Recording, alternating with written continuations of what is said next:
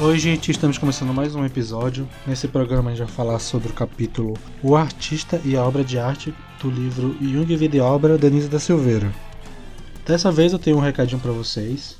Nós criamos uma página no Instagram para servir como canal de comunicação entre vocês e a gente, que é o arroba JungCast_FAPSI. Lá vocês vão poder deixar comentários, deixar sugestões, dúvidas, críticas, correções, qualquer coisa vocês podem lá a gente vai deixar sempre na descrição dos episódios o link para nossa conta. Então siga a gente lá, arroba. E eu acho que é isso, gente. Bora lá pro episódio.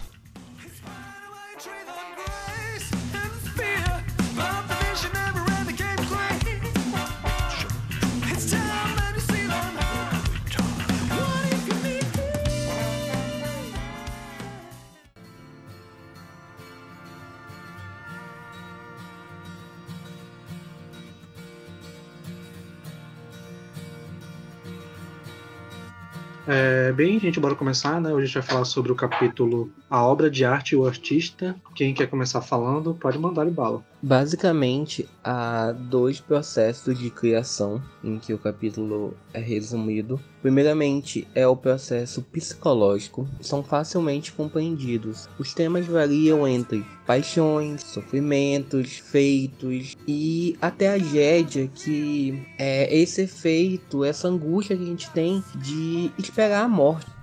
E dentro desses, desses aí, temos também o romance romântico, o romance social, a poesia lírica, a poesia épica, a comédia e as tragédias.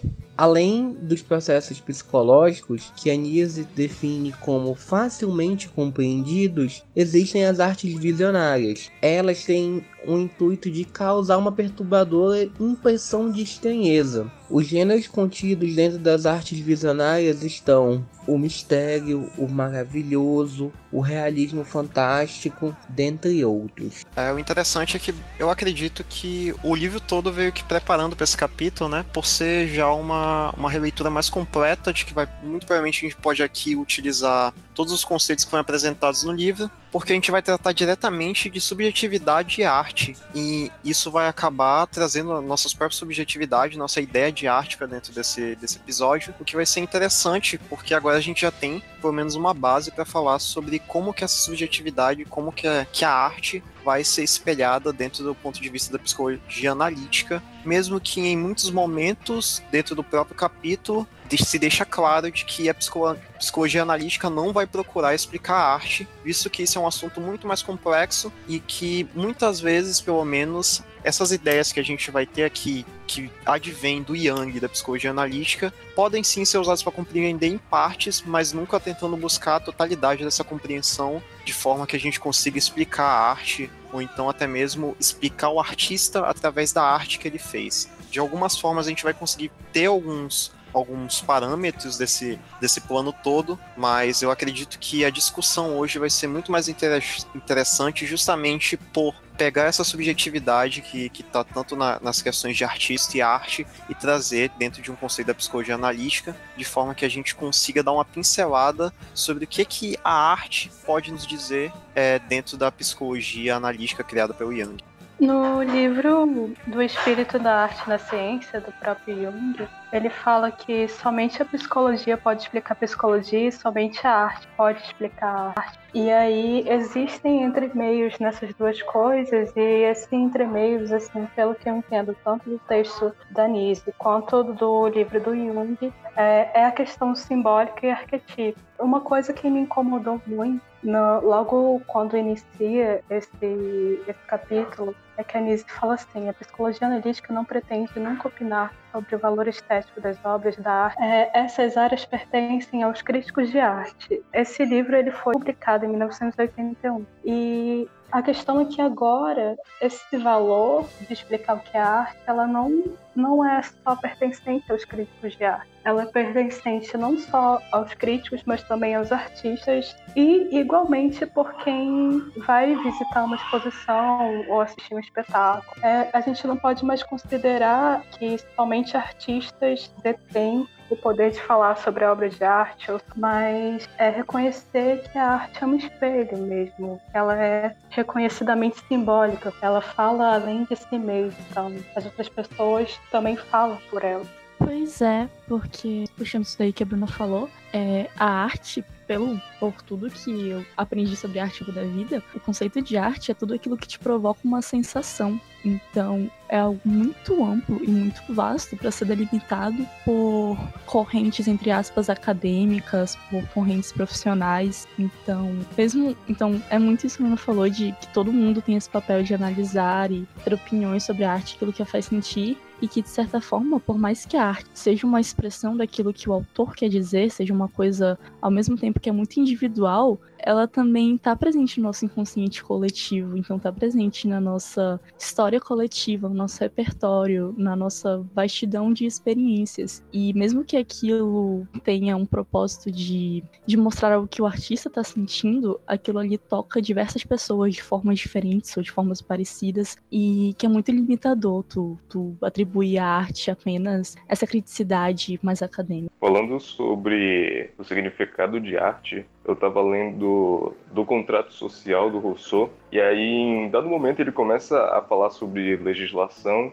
e ele se refere à política e ao ato de legislar como uma arte. E aí eu fiquei é, confuso na primeira vez, mas eu deixei passar. Na segunda vez que apareceu, eu fui atrás para saber o que, que significava arte, né? E o significado de arte também pode se referir à técnica. E estudando um pouco mais, eu descobri que isso estava muito associado principalmente na Renascença. Ou seja, os artistas, os grandes artistas que nós conhecemos hoje, eles não eram grandes artistas na época dele, eles eram técnicos. E se tu parar para perceber que é, várias obras é, dessa época não eram assinadas, porque a analogia que eu ouvi, e é muito interessante, é quando tu chama um encanador para tua casa, por melhor que seja o trabalho que ele faz, é, tu não pede para ele assinar o nome dele, né? Pô, faz, fez um trabalho bom que só, assina aí teu nome. Porque ele, ele é um técnico, entendeu? Ele estudou para isso. Então,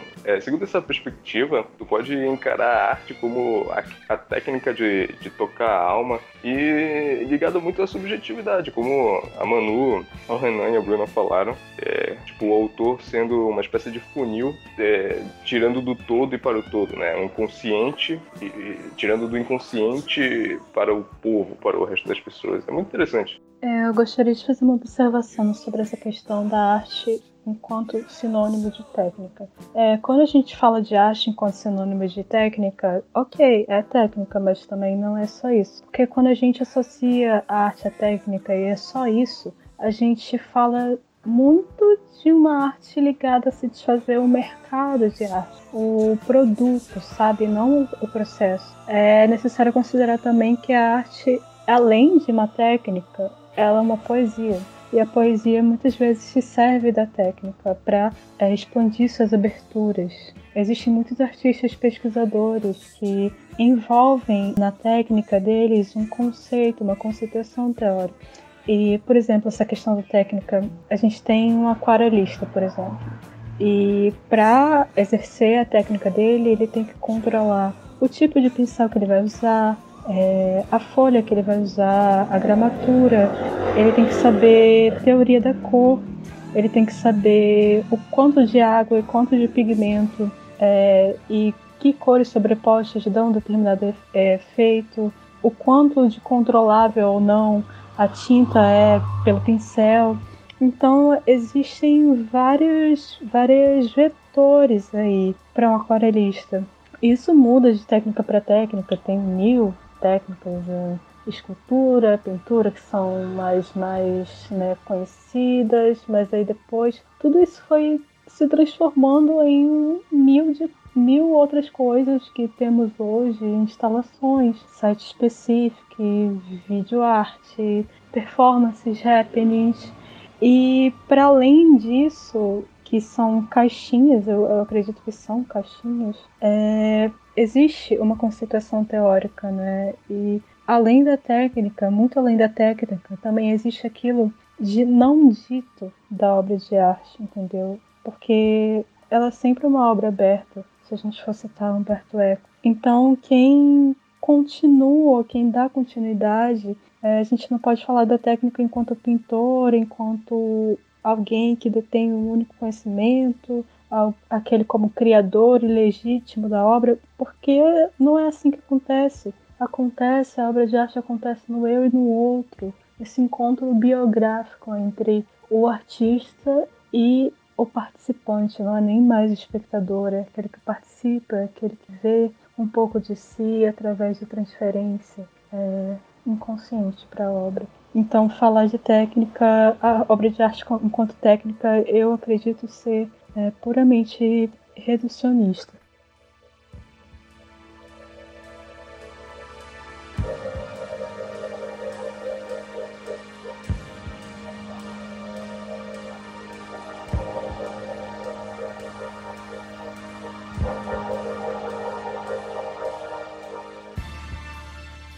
Eu estava refletindo um pouco sobre isso, não nesse texto, já um pouco antes, mas assim, as interpretações quanto à nomenclatura são subjetivas. E eu fiquei pensando, pô, é, como, como ocorre o processo de, de inspiração? E eu cheguei à conclusão de que a, inspira, a inspiração não é uma epifania, não é uma revelação divina. Então, por exemplo, é, você com 20 anos que lê, sei lá, Harry Potter e, e Percy Jackson, não pode escrever um poema em estilo barroco com muitas orações subordinadas e, e mais sofisticado, porque talvez você não domine essas áreas. Então, quando uh, se diz técnica, você se refere a uma pessoa de sofisticada compreensão e sofisticada é, desenvolvimento pedagógico no sentido de desenvolvimento de, de uma expressão inconsciente naquilo que ele pode reverberar é,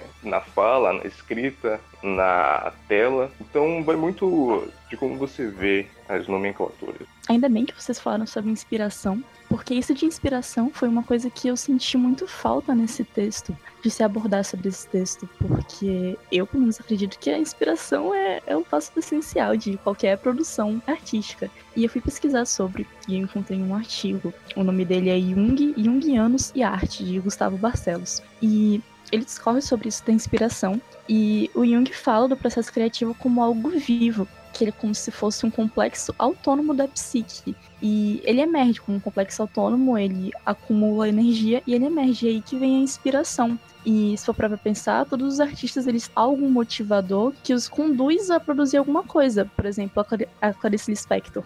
Eu gosto muito da Clarice Lispector, gente. A Clarice Lispector está para mim como os vikings estão pro Renan. É, ela fala que ela tinha uma necessidade, ímpeto, um ímpeto de escrever, era quase uma angústia. Para Dante era o amor, para Tasso a chave era a melancolia. Então, uma coisa que eu senti muita falta nesse texto foi falar como ocorre o processo criativo da arte, como isso acontece, como a, essa, esse momento que a tua inspiração emerge e que te leva a produzir alguma coisa. Eu, primeiramente, gostaria de agradecer a Manu por mais uma vez ressaltar esse estereótipo criado em cima da minha pessoa. É, eu não gosto de vikings, tá bom? Só para deixar aqui bem claro. E, segundamente, eu gostaria de falar que, sobre, as palavras da Manu, mas também em relação a dos outros, uma coisa me veio à cabeça quando vocês estavam falando, que era justamente é, a inspiração artística, a confecção da arte, além de técnica, né? Porque a técnica seria apenas uma base para que você consiga elaborar um trabalho.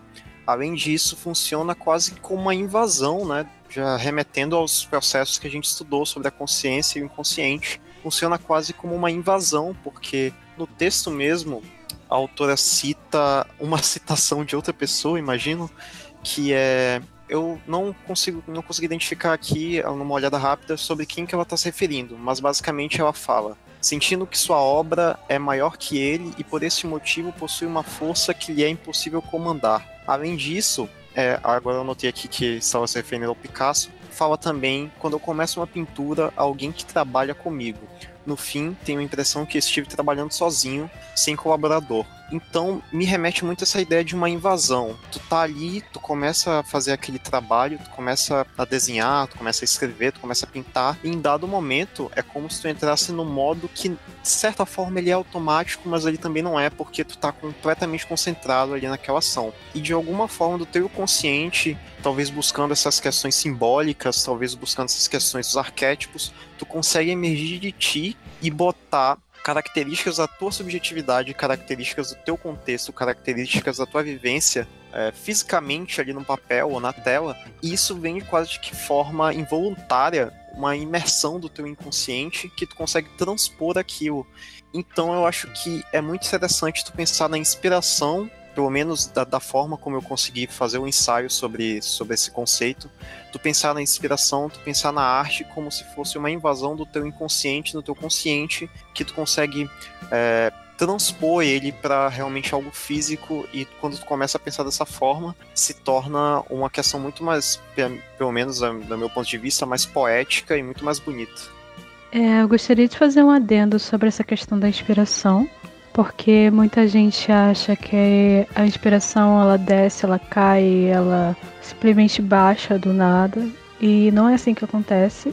A inspiração é muito mais sobre a capacidade de armazenamento que a gente tem e a nossa capacidade de percepção das coisas também. É uma coleta de referencial que ela não acontece só de maneira consciente. Por exemplo, eu, enquanto artista, tenho um certo costume, assim, de observar buracos quebrados no chão. E depois disso, depois de muito tempo, eu começo a pintar texturas ou desenvolver texturas que são parecidos com esses buracos. Então, mas isso não foi por escolha minha. É, nem tudo é escolha. Mas algumas coisas, algumas formas chamam mais atenção ou não, elas aparecem ao longo do processo.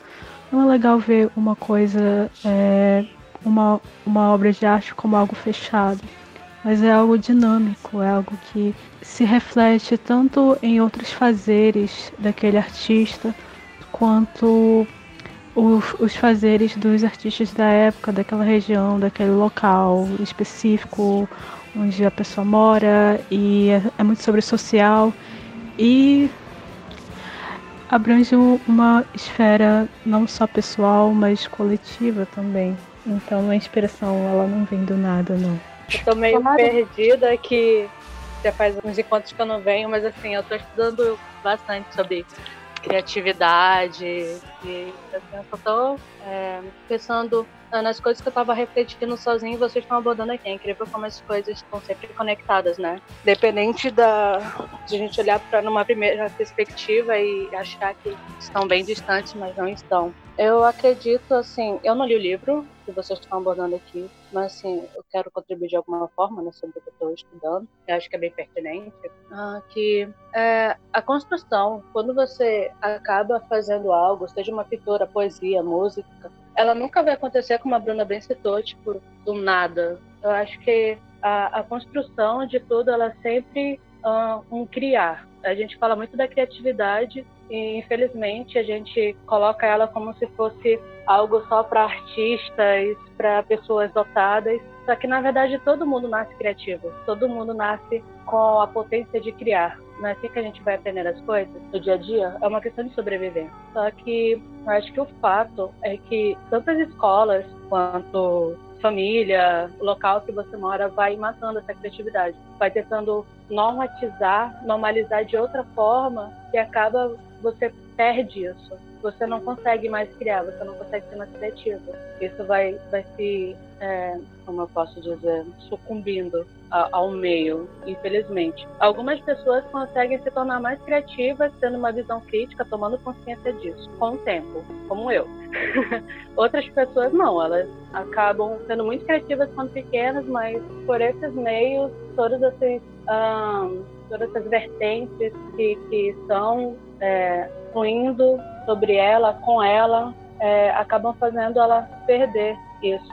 E tem um livro chamado, eu não lembro de quem é o autor, mas é a arte de copiar, não lembro. Depois eu vou colocar no grupo. Ele fala muito sobre isso. Ele afirma que nada do que você faz, você faz do nada. Você sempre tira algum referencial de alguém. Então, a forma que a gente tem de sair dessa bolha, desse criar, é, é conseguir romper com esses estereótipos de que tudo que você faz, tudo que você vê, pode ser visto de uma nova percepção, e mesmo que não seja algo é, assim, sobrenatural, totalmente diferente, algo que nunca foi criado, você consiga dar uma nova forma para ela, um novo significado que ninguém viu, apesar de ter visto. E acho que isso é o mais lindo na, na arte, na música, no poema. É quando alguém consegue ver aquela aquele mesmo já, aquela mesma música, aquela, aquela mesma, aquele mesmo sentido, mas de uma forma diferente que te toca, que te faz aquele sentido que a Manu retratou, significando o que é arte.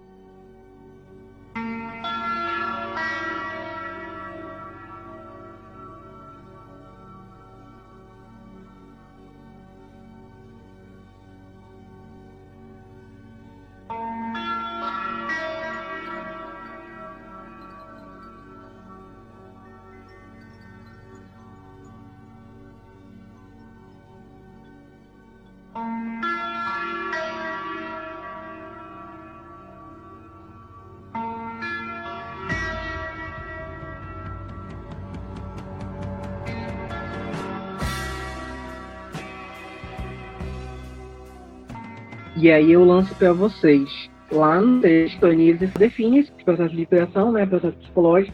Os processos psicológicos são facilmente compreendidos. Vocês realmente têm facilidade, por exemplo, em, em compreender facilmente poesia lírica, é, poesia épica, não sei se alguém já leu Ilíada ou Odisseia, em verso, tá? Não em prosa. Hum, enfim, certos romances, tipo Grande Sertão Veredas do Guimarães Rosa. Cara, eu acho tão difícil compreender. Nossa. E elas põem como facilmente compreendidos. E aí a gente entra nessa subjetivação através tanto da escrita ou subjetivação através de um ritmo, que é uma música, é, aquelas danças performáticas que as pessoas se expressam e vai com o ritmo da música. Eu acho aquilo lindo, mas eu queria muito saber interpretar aquilo, por exemplo ou poesia experimental, não sei se vocês conhecem. É aquele tipo de poesia que, por exemplo, está escrito amor, e esse amor vai fazer no formato de caracol, vai formar um desenho. Então são duas interpretações ali.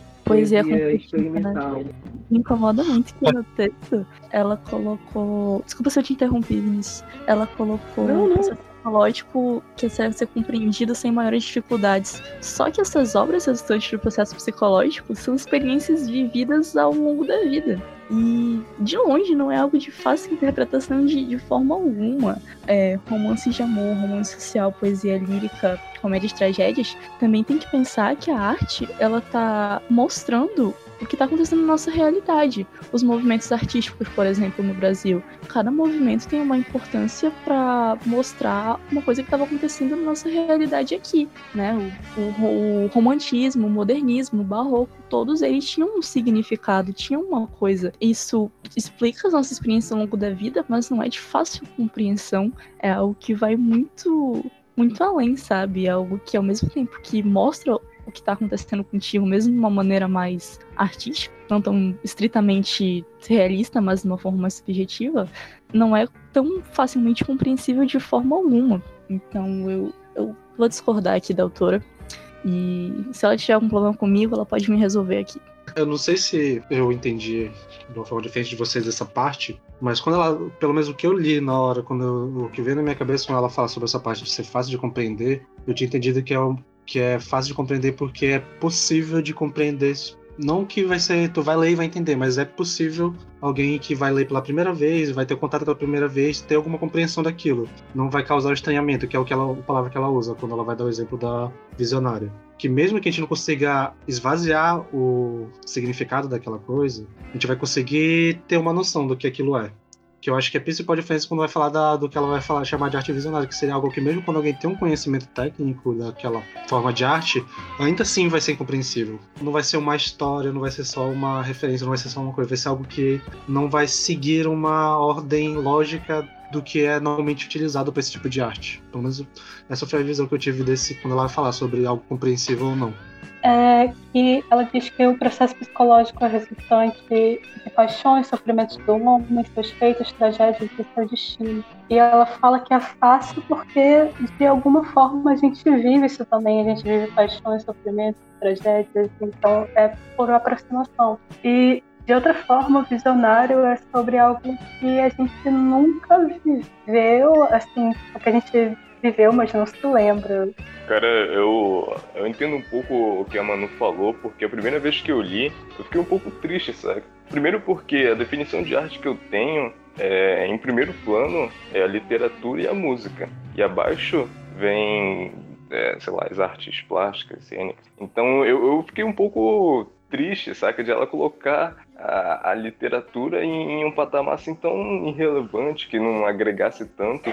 Mas aí a interpretação que eu fiz depois foi a mesma que o, o Sander falou. É, em comparação, é, é muito mais fácil você compreender a literatura do que pegar aspectos do inconsciente. Mas eu também faço ressalvas, saca? Porque você pode viver sua vida inteira e nunca se desenvolver. E aí eu tava lendo recentemente A Morte de Ivan Illich, do Lev Tolstói, e é um, um contozinho, tem 50 páginas por aí, e é muito bom porque ele fala da morte do Ivan Illich, isso não é spoiler, tá no título, e ele aborda é, o que é ser humano do ponto de vista da morte, quando você está morrendo, os seus últimos é, dias de vida, de uma forma que eu nunca tinha parado para pensar. O único contato de morte que eu tive na minha vida inteira foi um tio distante que morreu de câncer. E aí, quando eu li, eu, eu lembrei de coisas que acontecia com ele e de atitudes que eu tomava e que as outras pessoas tomavam.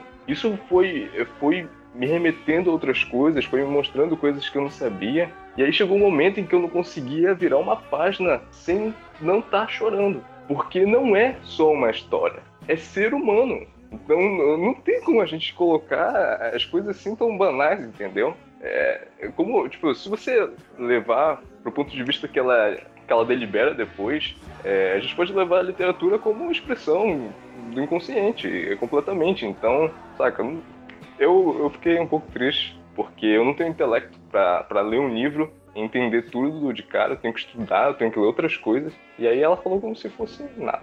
Ah, tá, o que eu ia falar é que eu realmente não consegui ter essa visão que vocês estão vendo aí de, de, de ser, até que tu fala, de menosprezar quando ela fala de ser fácil, eu acho que novamente é mais naquilo de ser possível e não de ser fácil no sentido de qualquer um que vai ler vai entender o que não tem nuances, esse tipo de coisa. Então eu acho que tem a ver mais com essa parte de ser possível de dissecar uma obra assim. Por exemplo, vai pegar os exemplos que a gente está usando de literatura que ela cita lá, a gente consegue dissecar, pegar um método, aplicar um método e conseguir separar algumas coisas. A gente pode até não acessar as nuances que aquela obra está tendo, mas a gente vai conseguir montar um, um, panorama. Mas se a gente pegar alguma coisa que seja muito mais subjetivo, que seria esse caso da visionária, mesmo que a gente aplique um método de, de análise, a gente não vai conseguir explorar nem, nem nada do que ela quer dizer de verdade. Porque provavelmente ela não tem exatamente algo concreto, assim, algo certeiro do que significa. Essa questão do fazer sentido. Muita gente diz até hoje, é, ah, mas o que será é, que aquele artista quis dizer? Ou, ah, mas o que será que essa obra quis dizer? É, esse pensamento, ele está muito é, enrustido é, de uma forma que ele precisa ser colocado para trás, porque não é o que o artista quer dizer, isso é inalcançável, até porque os artistas não têm compreensão total do que eles fazem. A obra de arte é impessoal, como a gente já colocou várias vezes. E justamente por ser impessoal, é muito mais o que a obra diz sobre a gente do que a obra diz por si mesma. É, eu não sei se já foi falado sobre transferência, é muito mais sobre o que está na gente do que está na obra de arte. Então a gente transfere os nossos conteúdos para a obra de arte. Assim como a gente transfere inconscientemente a sombra, por exemplo, na visão guiante. Então não é sobre o que o artista quis dizer, mas é sobre o que eu, enquanto pessoa, olhando para essa determinada poesia ou sobre essa determinada é, pintura, sobre essa determinada escultura, enxergo de mim aqui nessa visualidade. Porque o objetivo da obra de arte não é dizer eu sou isso ou aquilo, mas ela, ela apenas propõe uma imagem, sabe? ela, ela é que nem o nosso sonho, ela apenas propõe uma imagem. Então isso do fazer sentido está muito mais ligado quem olha, não existe o quem interpreta, porque é uma nunca é para ser interpretado, do que, do que o, o que o artista quer dizer, sabe? Essa visão precisa cair por terra imediatamente.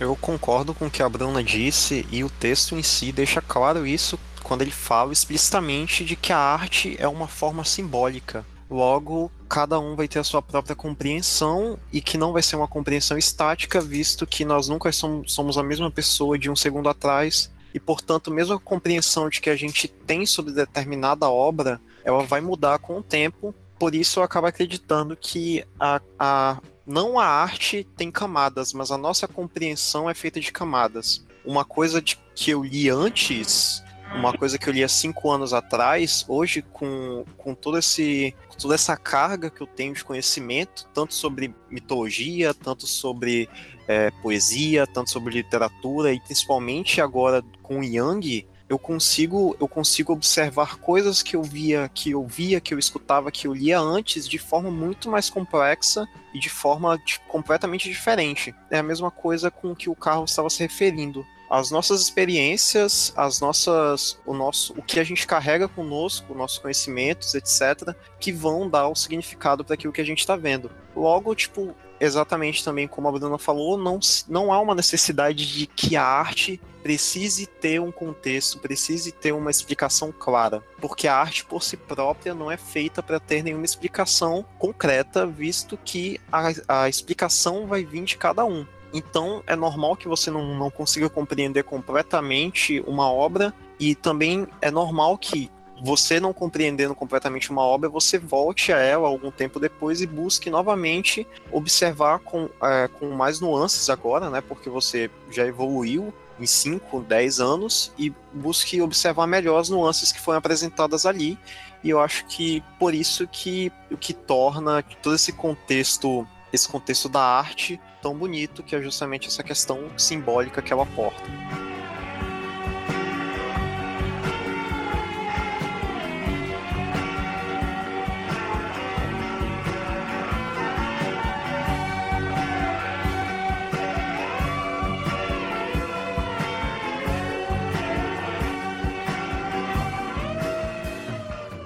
é a questão da interpretação das artes visionárias. Eu acho que a maioria aqui nasceu depois de 90. Então, de 90 para cá foi quando a TV teve mais expansão, a internet, videogames. Então, tudo que está no contexto das artes visionárias, a gente já nasceu nesse contexto.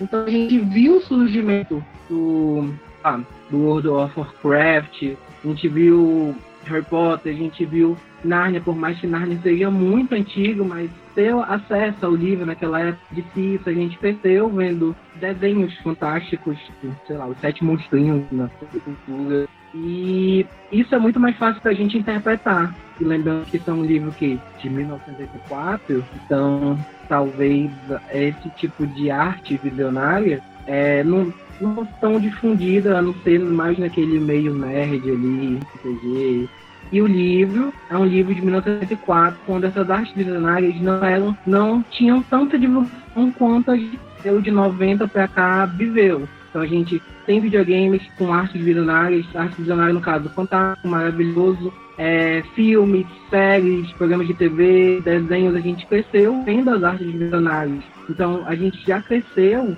talvez alimentando nosso consciente coletivo, nosso inconsciente em si, uma, uma interpretação muito mais fácil do que alguém que escreveu esse livro na década de 80. Você deu para entender, Bruna?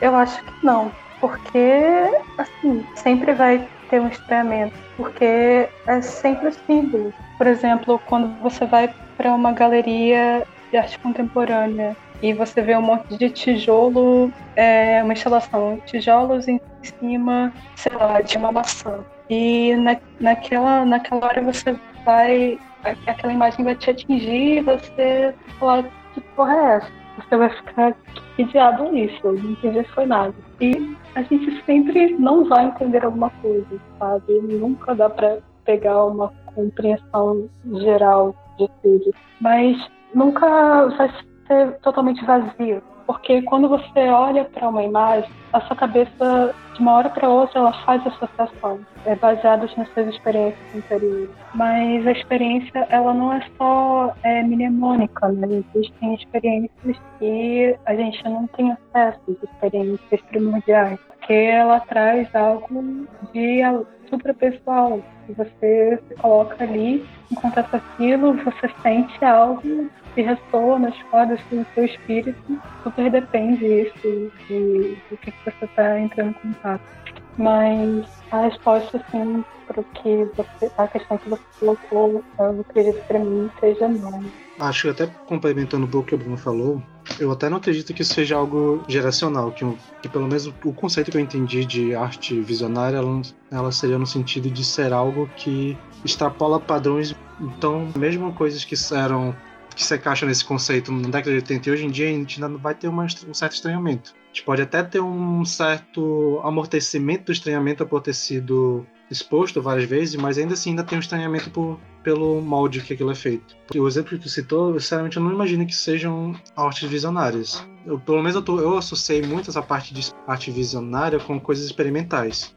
E principalmente coisas que não seguem padrões, não seguem moldes preconcebidos de, do que aquele movimento artístico da época está seguindo. Alguns casos esses, essas experimentarismo vão virar regra do que vai vir depois, mas na maioria dos casos essas coisas ficam meio que no underground e se perdem por ali mesmo, porque elas não vão ter um apelo um apelo emocional, um apelo de identificação com pessoas o suficiente para que isso seja exposto de uma forma massiva. É, um exemplo disso é justamente a fantasia que o Vinícius citou, né? Porque até onde eu sei, a fantasia meio que nasce ali nos Estados Unidos através da, das além do literário, né, dos romances de antigos, etc., a fantasia, a ficção científica, como a gente conhece hoje, questão de dragões, naves, etc., nasce ali nos Estados Unidos com a questão da pulp fiction, né, que seriam eram aquelas revistinhas vendidas baratinhas e aquilo ali realmente não era uma coisa notória, não era uma coisa que que era uma forma de arte observada na sociedade. Muito pelo contrário. Assim, eu ainda acho que a gente está um, um, confundindo um pouco o movimento de contracultura com o movimento visionário. Eu acho que, pelo menos o movimento visionário que ela dá a entender no texto, são coisas diferentes do movimento de contracultura que eu acho que seria contra nesse caso do exemplos que a gente está sentando seria mais contra a cultura do que movimento de visionário no sentido de ser algo mais simbólico e menos metódico. Pois é, eu acho que a gente está meio é, perdido nesse conceito. Eu, me retratando, eu peguei bastante o falando na questão do amortecimento do estranhamento, tanto que isso né, tá ecoando na minha cabeça até agora, faz muito sentido. E, é, enfim, eu errei. E é isso. Assim, é, vamos falar, falar então um pouco de música, que é mais ou menos o que eu entendo um pouquinho mais. Eu diria que o movimento de contracultura será um movimento mais ou menos assim, tá tendo um movimento de, sei lá, rockabilly, tipo de rock Beatles, é, Rolling Stones que está acontecendo na década de 60, aí que é um categorizado por um movimento de música simples, com melodias felizes e tal, que é muito fácil de o pessoal pegar e acaba trazendo o público porque é uma coisa fácil e tal. Aí chega o movimento de contracultura ali nos anos 60, que é o movimento do rock é, psicodélico, que já vai ser uma parada que vai dar muito mais valor para o experimental, para o instrumental, para uma composição mais complexa, mas ainda assim segue um molde, saca? Então, eu não acho que seria visionário porque só por estar tá contrapondo o movimento que veio anteriormente, não quer dizer que tu está sendo visionário. Nesse sentido do que ela define no livro, de ser algo é, que contrapõe modelos e que vai algo muito mais simbólico do que prático. Aí, tanto que logo após esse movimento do rock psicodélico, rock progressivo, vem um movimento punk que ele vai contrapor a toda essa complexidade que havia na música para fazer uma música muito mais fácil, mais rápida e mais com uma mensagem que tinha mais a ver com aquelas pessoas viviam. E esse movimento vão sempre um contrapondo ao outro, a gente vai vivendo esse movimento de onda musical. Mas isso não quer dizer que o movimento que vem após vai ser um movimento visionário. Eu acho que é só um movimento de contracultura que vem antes. Um movimento visionário. Teria, sei lá, uma banda que, de dois caras, um toca saxofone e um fica batendo numa janela, e isso traz um estranhamento para quem tá ouvindo. Mas isso nunca vai ser famoso porque a gente não vai ter, isso não vai nem sair do, de onde eles estão fazendo isso porque não vai ter apelo comercial. Então vai ser um, algo muito mais de nicho, muito mais de apreensão de só algumas pessoas vão apreciar do que algo que vai ser exposto. Eu, eu pensei no exemplo meio idiota agora aqui.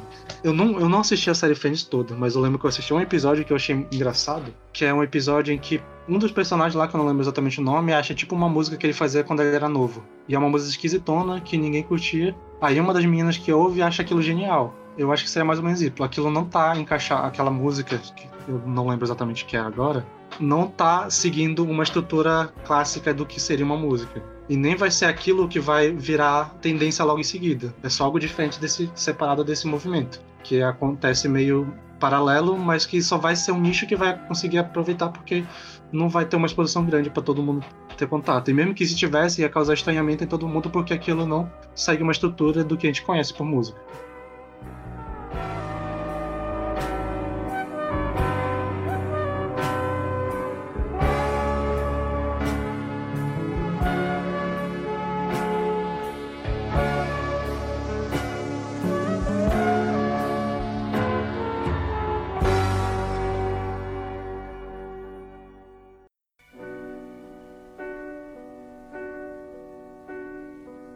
Só queria citar uma coisinha rapidinho no texto, então, só pra gente começar a fazer essa ponte.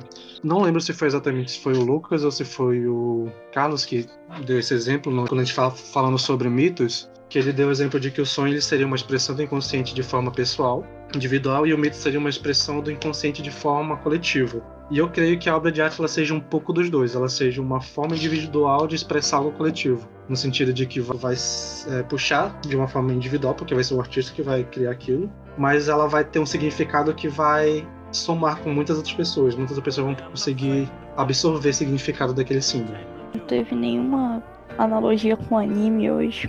Pois é, esse, tem que fazer. Eu, eu, na verdade, eu ia falar sobre Shigatsu Akimi no Uso. Porque né, tem esse anime, né? Um, é, Shigatsu Akimi no Uso, que eu acho que em inglês é Your Lie April que é um anime musical que os dois personagens principais são um pianista que ele era conhecido porque quando ele era criança ele era um pianista muito promissor porque ele conseguia tocar as partituras de uma forma perfeita, como ninguém no mundo conseguia. E ele tinha uma perda de metrônomo humana, porque ele conseguia reproduzir tudo que estava na partitura de uma forma bem perfeita. Só que ele teve problemas com a mãe dele e tal, algumas coisas aconteceram na vida dele e ele parou de tocar. Aí, alguns anos depois, ele conhece uma menina que ela é violinista e ela quer convencer ele a voltar a tocar. E esse anime fala muito bem sobre esses dois contrapontos que eu poderia associar com essa parte de arte psicológica e arte visionária, porque ele é bem centrado no, no método de fazer algo bem, uma reprodução perfeita do que ele estava fazendo.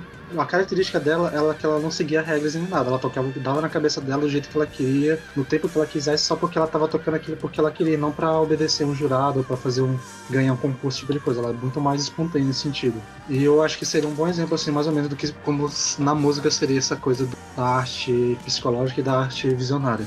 Aí só pra ter esse momento anime aí, né? Bora citar. Eu também queria colocar que esse texto ele é muito, muito antigo. E ok, a gente precisa ler é, os clássicos, né? É, mas existem coisas aqui colocadas assim, como por exemplo essa própria coisa da inspiração. E não estão mais na discussão artística hoje em dia, sabe? E eu só queria colocar para o grupo que é legal a gente ler as tradições, mas também se enveredar assim, para esse lugar de, ok, qual é a contribuição do trabalho de todos esses anos para cá? Onde é que essa discussão foi parar, sabe? Será que existem artistas ou psicólogos indianos que estejam é, colaborando juntos na construção do conhecimento científico e acadêmico é, nessas questões hoje, sabe? Porque senão a gente vai ficar repetindo é, questões que precisam ser transpassadas. Por exemplo, essa questão é, do ímpeto da inspiração, de que a obra de arte simplesmente desce no artista por um lance de inspiração. E também aquela outra questão, a obra pode ser analisada por críticos de arte. Isso, isso já desce, já desceu por terra há muito tempo. É, eu acho fugindo um pouco do assunto, mas eu acho que isso é uma coisa que precisa ser dita também, isso que a Bruna falou, que não só sobre esse cinema artístico, mas toda obra que a gente está lendo é, é algo que eu tenho sentido falta de, nos lugares que eu procuro, ver isso ser revisado, ver isso ser passado para contextos contemporâneos. É, essa questão da arte, questões de gênero, algumas falas errôneas que pro contexto da época faziam sentido, mas que hoje em dia necessitam de uma revisão, sabe? E eu sinto muita falta de ver produções sobre isso, ver o que as pessoas, o que o pessoal junguiano de hoje em dia está fazendo para adaptar todos esses conceitos para nossa realidade de agora, porque é realmente um texto muito antigo, com preceitos que a gente não, por mais que seja necessário que a gente está só formulando uma base, é muito interessante a gente pensar como a gente pode pegar esses conceitos e trazer para nossa realidade contemporânea, trazer para nossa micro-região, trazer para que seja algo que não fique só na teoria, sabe? Que algo que realmente vá fazer sentido para nossa realidade. É, eu queria indicar também, eu não sei se vocês conhecem, o Instituto Jungiano de Ensino e Pesquisa. Eles estão fazendo lives o tempo inteiro, nesse período de quarentena. É o IGEP, é IJEP, Instituto Jungiano de Ensino e Pesquisa. E já teve várias lives assim que estão disponibilizadas tanto no Facebook quanto no YouTube, é, que tem essa questão da arte, não só sobre arte mesmo, enfim, inúmeros temas aí que vale muito a pena ver. É, eu li também nesse, nesse artigo que eu falei anteriormente, é, que ele faz uma analogia muito legal, que o trabalho artístico ele é análogo ao trabalho da alquimia no processo, quando fala do processo criativo fala que, analogamente ao modo do alquimista trabalhar a arte, também é primeira e fundamentalmente uma projeção do espírito na matéria. Consiste essencialmente em dar a forma a um elemento ou a uma ideia abstratos. É uma incorporação, assim relaciona-se com o tema encarnação. Isso coloca o jogo entre as realidades interior e exterior no centro do processo criativo, e é a recorrência da noção de um ato criativo que cria um significado. Então, eu achei muito interessante que ele faz essa, essa comparação com o processo da criação da pedra filosofal, que remete ao nosso processo de criação artística, que ao mesmo tempo que a gente está fazendo uma, uma coisa efêmera, também é uma coisa eterna. Ao mesmo tempo que tu está criando algo, algo que está só na tua cabeça, e aquilo ali vai pro papel. Eu acho que é até o meu Deus, qual é o nome dele? O Alan Moore que fala isso, né? Que ele fala que a magia e a arte, eu, lembro, eu acho que fala que são a mesma coisa. Porque é o processo de tu tirar uma coisa do, do campo das ideias e passar isso pro papel, pra realidade. E isso é muito mágico, de certa forma, né? Puxando pro um mais esotérico. Toda essa, toda essa coisa de fazer um processo de criação de algo que só existe no campo das ideias e transformar em algo palpável e visível. É perfeita essa colocação. E eu queria puxar para um artista que se chama Nadan Guerre. É, ele defendeu o doutorado dele ano passado e a tese dele chama justamente Como se tornar um artista mago. É, vai ser publicado ainda, mas ele justamente faz um paralelo entre essa questão da alquimia e da obra de arte. Eu acho que não é nem um paralelo, mas é uma fusão mesmo arquetípica. Outra coisa também que no livro, no final, ela dá o exemplo do, da pintura do Da Vinci, né? Que é a Virgem e o Menino Jesus de Santana. Que tem toda uma explicação sobre o Freud, deu uma explicação, é, deu uma interpretação sobre que sintetiza a história da infância do Leonardo e fala sobre toda a questão dos símbolos ocultos que tem na imagem. E eu achei particularmente bem interessante e bem previsível, né? Pro Freud falou, deve ter achado um monte de símbolo fálico na obra. Mas é, é muito legal como tem um momento que ele fala que inconsciente. que tem um momento, quando ela tá no texto tá explicando, que a figura da saia da, de Santana ela forma um abutre. E isso provavelmente não era. Isso é algo que ficou inconsciente ao pintor, não era algo que ele que foi intencional, foi algo que depois de análise se deu a entender. E aí fica muito o papel da arte para emergir essas coisas que nem mesmo o autor sabe que ele está fazendo. É, eu acredito que todo o processo artístico seja dessa forma. É, não, não só nesse exemplo, mas todos, todos mesmo. Eu estava pensando aqui, agora que vocês citaram alquimia, e é, como eu não sei qual é o critério para definir o que, que é a arte visionária, e ela cita só a estranheza. Eu fiquei pensando, porque se tu pega o Mutus Liber e folheia para ver os símbolos alquímicos que tem lá, eles são símbolos é, que não, não estão no nosso cotidiano é, de compreensão. Então, em primeira instância, te causa estranheza. E, se esse for o critério, então os símbolos poderiam ser arte visionária. É, por exemplo, eu não conheço muito sobre maçonaria, né? Mas é, tem um ritual deles de, de autoconhecimento, autorrevelação, alguma coisa assim. E ele é cercado por símbolos tipo caveira, foice, enxofre. E tu olha para isso, a, relação que tu faz não é com, com desenvolvimento pessoal. Então, é, se o critério de arte visionária é só estranheza, a gente pode encarar vários símbolos. Mas isso é uma dúvida, na verdade. As artes visionárias, elas são aquelas que, de acordo com Jung, é, no livro do Espírito na Arte e na Ciência, sobre a relação é, da psicologia analítica com a obra de arte. Nesse trecho, nesse ensaio, ele diz que a obra é reconhecidamente simbólica, ou seja, visionária, como a Nise diz, ela diz para além de si mesma, ela entende para além de si mesma, ela é um símbolo vivo que repercute para a atualização arquetípica de determinado tema. The grass was greener. The light was.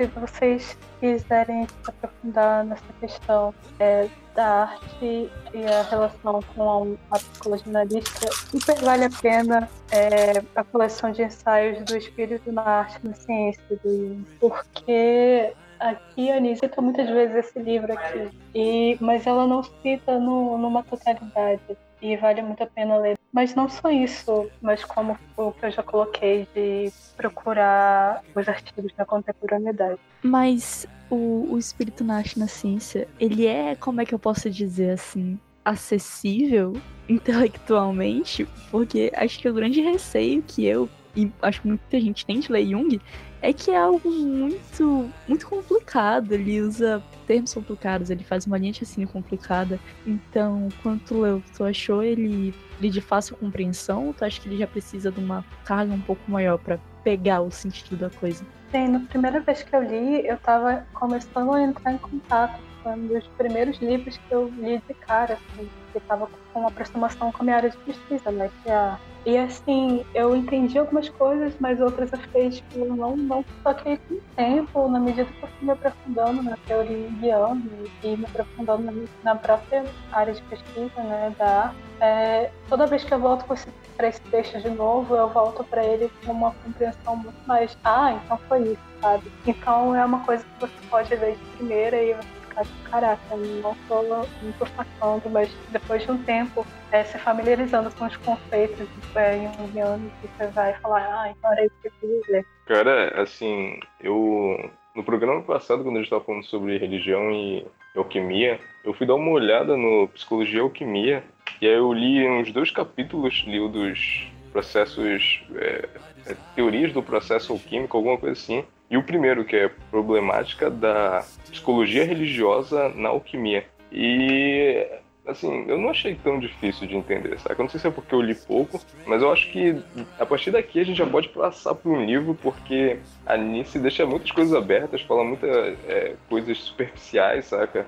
E aí, ou a gente não entende, ou a gente carece de entendimento, então, sei lá, acho que vale a pena ler de cara os livros dele.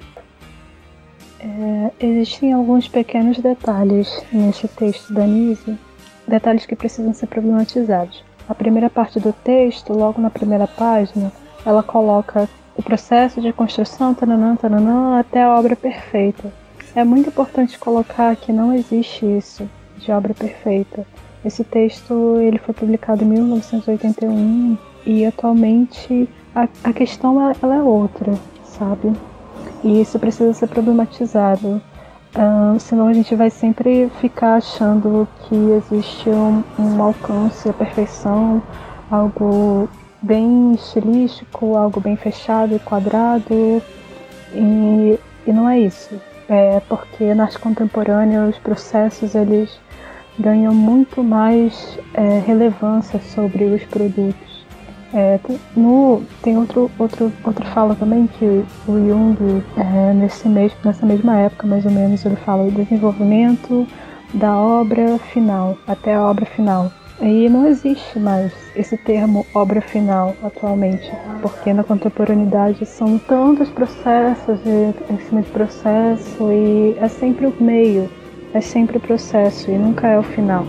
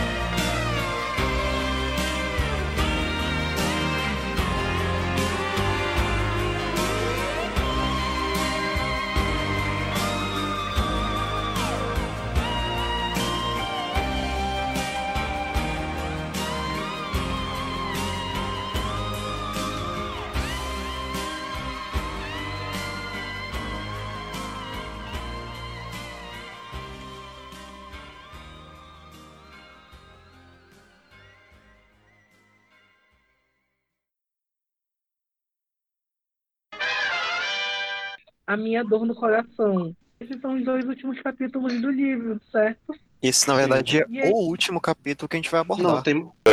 Depois dele a gente vai começar a ler os livros mesmo. Não, depois dele a gente tá formado já e já vai começar a palestrar por aí. Como assim tem mais do que isso?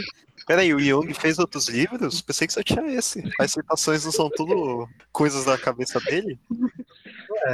Se o- tudo que ele fez tá lá, né? Então, se a gente ler o resumo, já leu tudo já. É tipo um trailer do, da obra dele. A melhor parte tá no trailer, como já diria Renan. Às vezes eu vejo trailers tão bons que eu não preciso ver o negócio, porque o melhor eu já vi.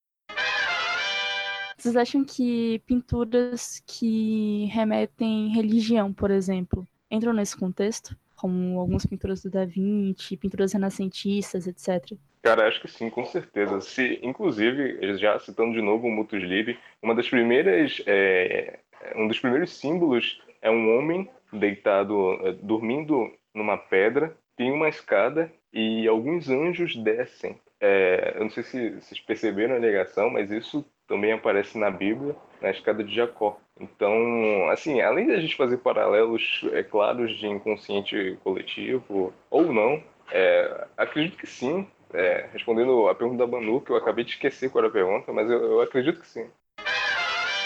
Justamente pelo, pelo fato de ser vendido em revistas muito baratas, em revistas com um pouco um preço. Só um minuto.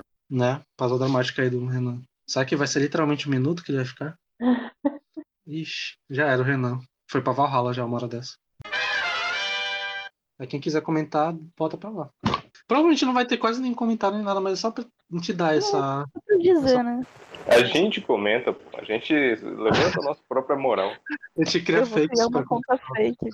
só pra criticar. A gente pode combinar de criar contas fakes só pra criticar o Renan. Caraca, que sacanagem. Não, mas eu acho perfeito.